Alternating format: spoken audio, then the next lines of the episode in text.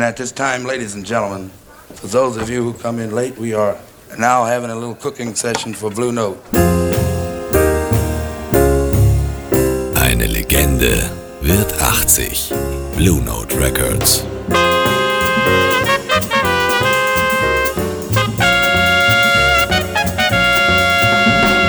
Eine chronologische Labelgeschichte nur auf Radio Superfly.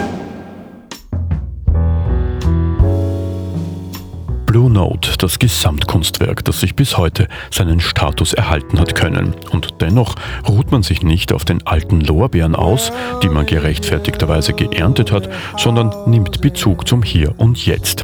Die Gegenwart des Labels bleibt spannend. Vorneweg der neue Superstar des Jazz, Gregory Porter.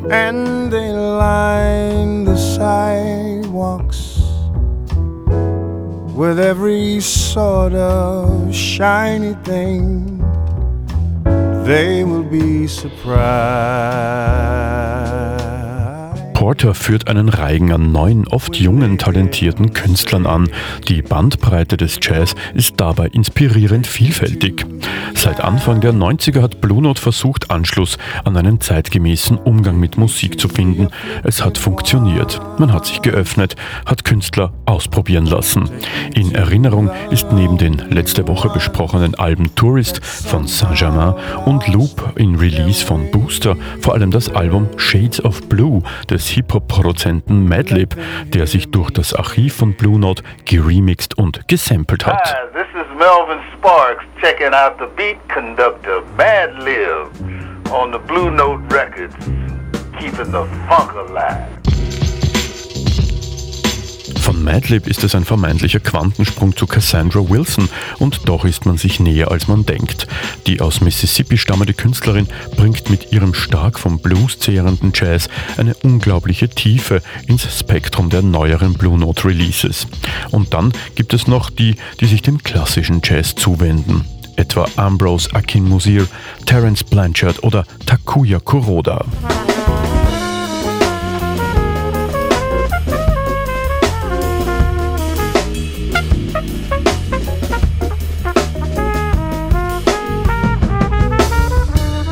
Mittlerweile sind auch die aktuellen Blue Note Künstlerinnen und Künstler internationale Stars.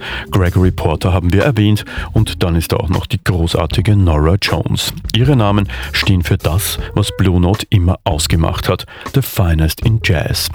Auch wenn Jazz manchmal ganz eigene Wege gehen kann, wie etwa beim Pariser Charles Passy, dem aus Houston stammenden Robert Glasper oder der Ausnahmekünstlerin Candice Springs aus Nashville.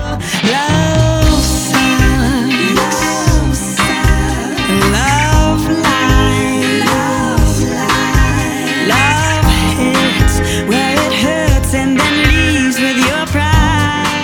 Die Reise von Blue Note geht weiter, doch was ist überhaupt eine Blue Note?